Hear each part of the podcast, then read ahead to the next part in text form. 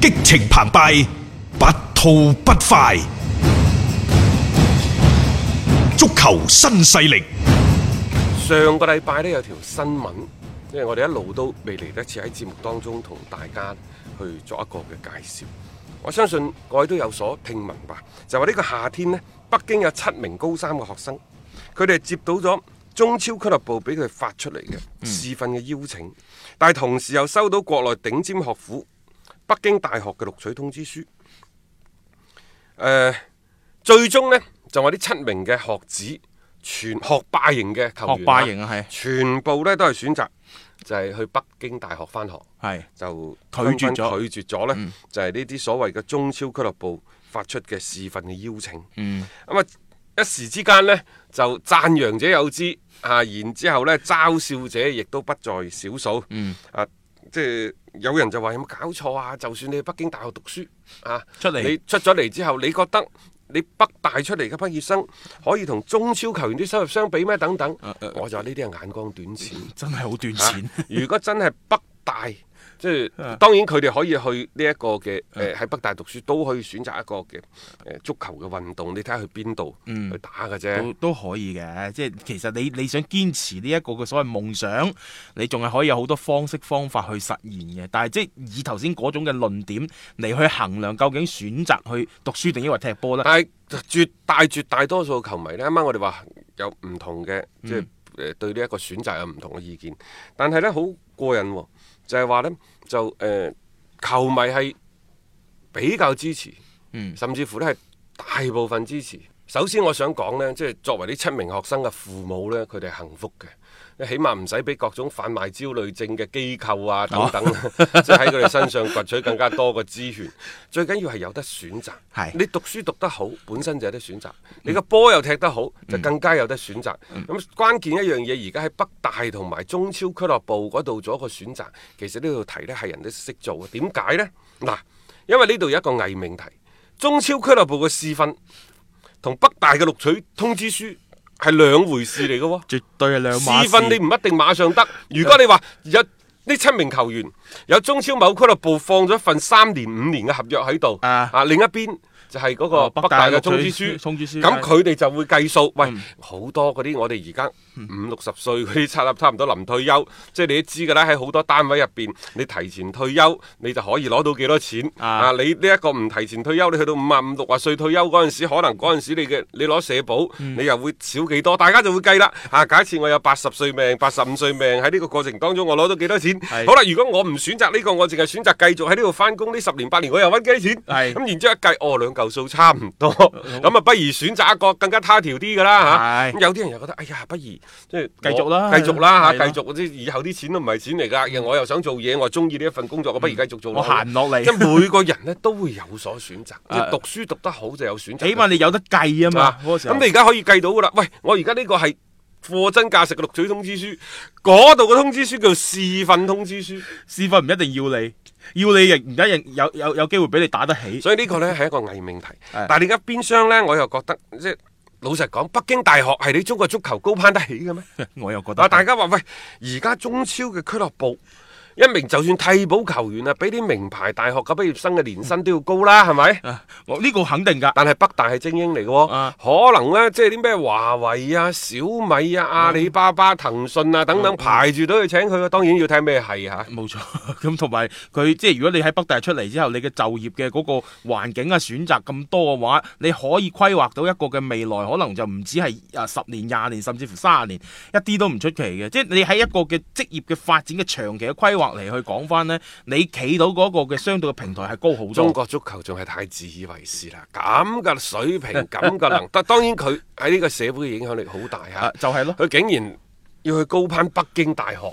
真係荒天下之大我我唔知點解有有何作得選擇嘅一個所謂嘅餘地喺裏邊嘅，即係兩樣嘢一比嘅話，其實好多都係諗都唔諗㗎啦。你自己即係足球呢一個項嘅運動，唔係話佢唔好，而係你成才率啊，包括你真係要踢到好似人哋嗰啲講嗰啲咩千萬年薪啊，咩替補球員都百萬年薪嗰啲，嗰啲都畢竟都仲係一啲少數嘅人物。咁你要去做到嗰一種嘅嗰、個，即係達到嗰一種嘅效果，你需要付出嘅努力同埋未知數太多啦。嗯反而你話真係去一個高等學府，喂，北京大學喺我哋國內裏邊都係頂尖學府啦，即係能夠有咁嘅機會嘅，扶復何求嗯係咧？啊，梗係攣飯應啊，係咯諗都唔使諗。我連行入去都未試過。你真係中超有咩有咩咁巴閉？係咯， 即係呢個我都係冇咩好對比性嘅嚇，佢哋嘅選擇，OK，尊重所有人嘅選擇啦。就算你係即係有一個半個佢話我揀中超嘅球隊，我又尊重佢嘅選擇啦，都係人生抉擇嘅其中嘅一環嚟啫，唔代表話佢以後一定就係因為呢個抉擇去達到一個點樣樣嘅一個成績。嗯聽足球新勢力，晚晚有飯食。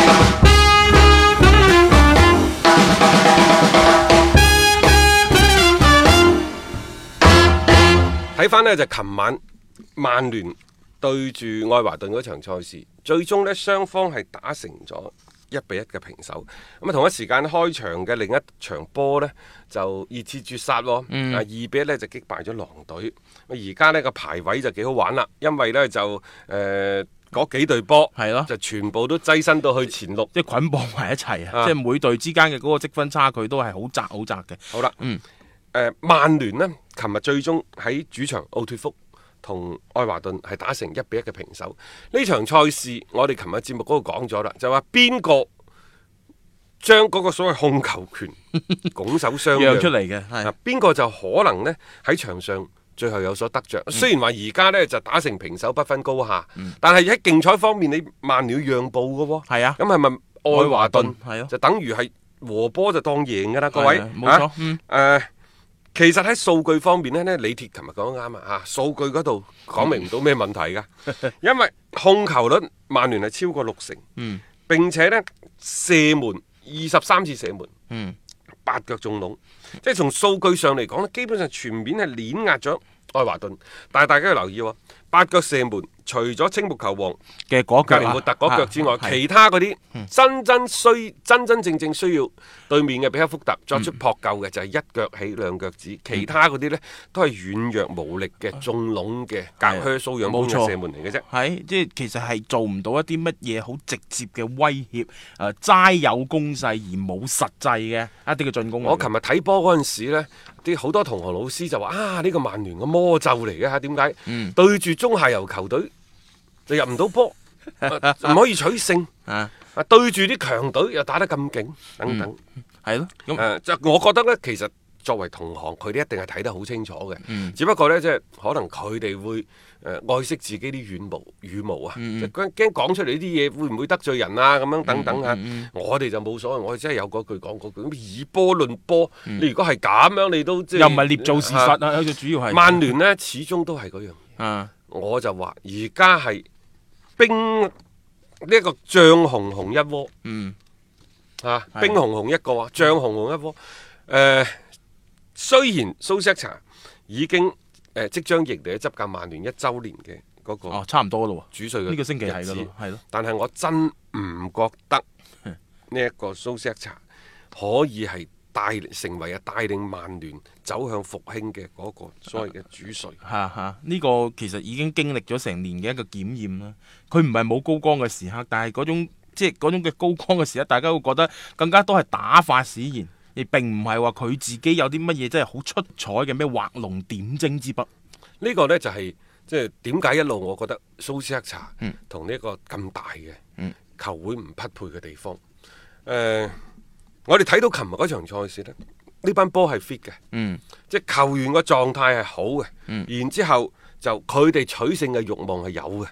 你睇下拉舒福特。佢嘅嗰腳壓腳嘅轟落去，打到比克福特手忙腳亂啦，係咪？咁、然之後佢哋嘅走位，最緊要我哋睇佢狀態好唔好呢？就係、你睇佢走起身個腳啊有冇力。啊！係咪砰把聲好似裝咗摩打咁呢去嘅？啲係真係可以感受到係嘅，係感受到嘅啊。嗯無論係佢啊、馬迪爾啊、啊等等，即係你會睇到佢哋係有能力嘅。啊啊，仲有呢，就係嗰邊嗰個咪啊丹邊尼個詹士啊丹尼詹士啊，後係邊嘅雲比薩卡頻頻殺到去對方嘅佢啲即步頭係底爽線嗰度嘅，係啊爽嘅係。即係成班波係有誒有有有狀態嘅。嗯我再舉個例子，大家一陣間可以翻翻去翻炒下嘅。上半場廿六分鐘，即係嗰個自由球啊，嗯一腳咪轟到俾克福特手忙腳亂嘅。你睇到拉舒福特望向對方嘅球門嗰陣時，眼神同當年斯朗嘅眼神神似，嗯，神相似。其實仲佢係有信心嘅。個眼入邊係有有火嘅呢啲內火啊，所以我就話成班波嘅狀態都好，但係呢，冇辦法，就係、話面對對方嘅一個防守，尤其係收翻嚟團重兵於後防嘅嗰個防守反擊嘅打法呢，曼聯一去到進攻腹地，一進入陣地戰，基本上冇辦法，係係基本上冇辦法。係所以琴日係啊，六成幾七成嘅控球率，廿幾腳嘅射門。但係喺青木球王格列活特未入波之前，你覺唔覺得佢有啲圍而不破啊？佢唔係話佢唔係話哇，轟到去嗰邊咧差之毫厘啊！啊，比克福特係好嘅邊，各位，琴日比克福特嘅邊係唔好嘅。嗯你睇完比克福特嗰啲雞手鴨腳，你知道，咦，有機會愛華頓係失波嘅，但係點解曼聯嘅入波咁晏至嚟到呢？嗯，係。點解要靠格連活特嘅靈光一現嘅邊個波射得好靚？我就係話啦，佢上場之前呢， 我咪有本天書俾佢睇嗰個鏡頭啊，即係 好好好值得大家去即係話覺得好有趣啊！睇完之後一上場，哇，整到個咁靚嘅波，即係呢個可以講得就即係琴日格連活特嘅個人嘅表現啦，挽救咗呢隊嘅曼聯。你睇下對住英超前六前八嘅球隊，即佢真係基本上贏或者平，四係啊勝兩平。嗯但係點解偏偏就對住呢啲咁嘅？唔係中中游球對隊阿士東維拉唔使講啦，啊哈二比係咯，二。對呢隊嘅愛華頓。又一比一。人哋係中下游球隊嚟喎，雖然佢今個賽季嘅人腳配置唔錯，但起碼而家排位唔得啊，嗯係咪、嗯點解一對住啲中下游球隊你就唔掂當？係啊，特別琴日即係喺即係一睇到愛華頓入咗波之後咧， 我就覺得弊啦。 你要即係人哋一只要一收翻嚟嘅時候，曼聯係基本冇辦法。就算成班球員係點樣努力，佢哋好想喺呢場比賽裏面係取得更加快嘅入波、扳平比分乃至係反超，但係我感覺上面佢哋啲力就好似一拳打下嚿棉花度咁樣，係冇辦法係使到出嚟嘅。啊，成班波就去到對方大概大禁區外圍咗緊呢，一字排開就圍咗喺度， 然後呢就攻城不破，呢、個就係曼聯啦。格連活特呢，今年十八歲幾，十九歲未夠啊！即係最近四場比賽就入咗三個波。誒、十二月份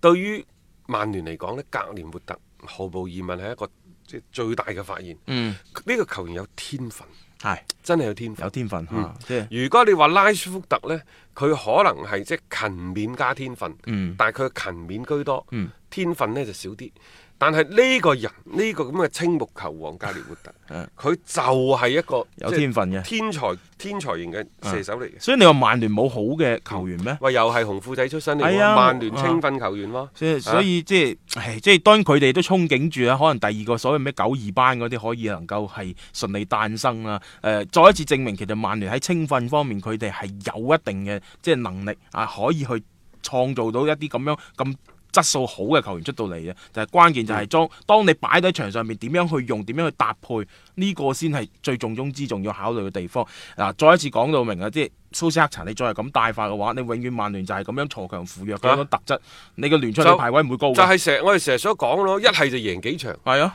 一係就輸幾場。喂，大家話佢都冇冇輸啊？喂，和阿斯通維拉和愛華頓愛華頓，咁喺所有嘅球迷，尤其係啲中意玩競賽啲球迷嚟講，佢就同輸佢同輸波係一模一樣嘅。各冇位。錯啊，係啊，所以曼聯嘅走勢其實已經俾我哋都判得係幾清清楚楚啊。要足本回聽足球新勢力每日節目內容，可以喺喜馬拉雅 FM 搜索張達斌或者搜索足球新勢力。另外，仲可以搜索微信公眾號張達斌，添加關注，了解斌哥每日更新嘅公眾號內容。短視頻內容方面，抖音搜索廣州粵語傳媒或者斌哥廣播，都可以睇到足球新勢力嘅精彩內容。